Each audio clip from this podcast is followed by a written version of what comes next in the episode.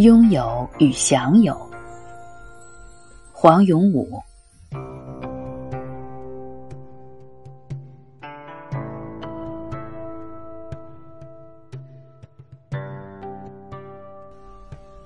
许多人以为，只要拥有就等于享有了。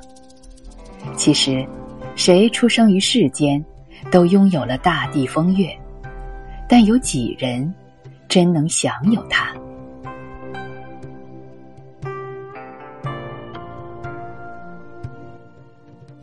拥有与享有是有很大不同的。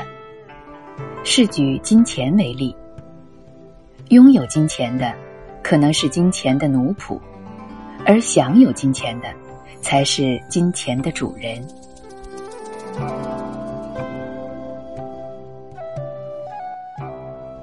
对生活品质毫无改善，而对着存款簿上累进的数目神秘微笑的。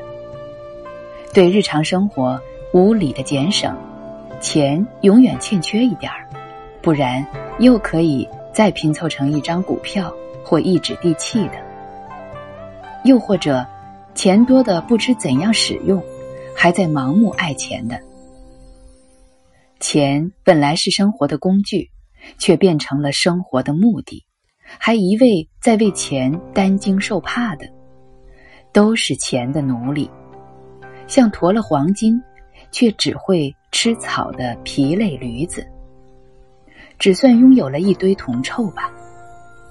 而必须是懂得正确使用，能将钱变为人生实质上快乐的人，才叫做享有。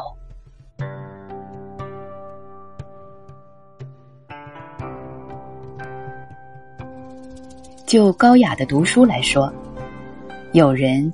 坐拥书城，书籍差价盈币，但一抛开书本卡片，马上像个瞎子。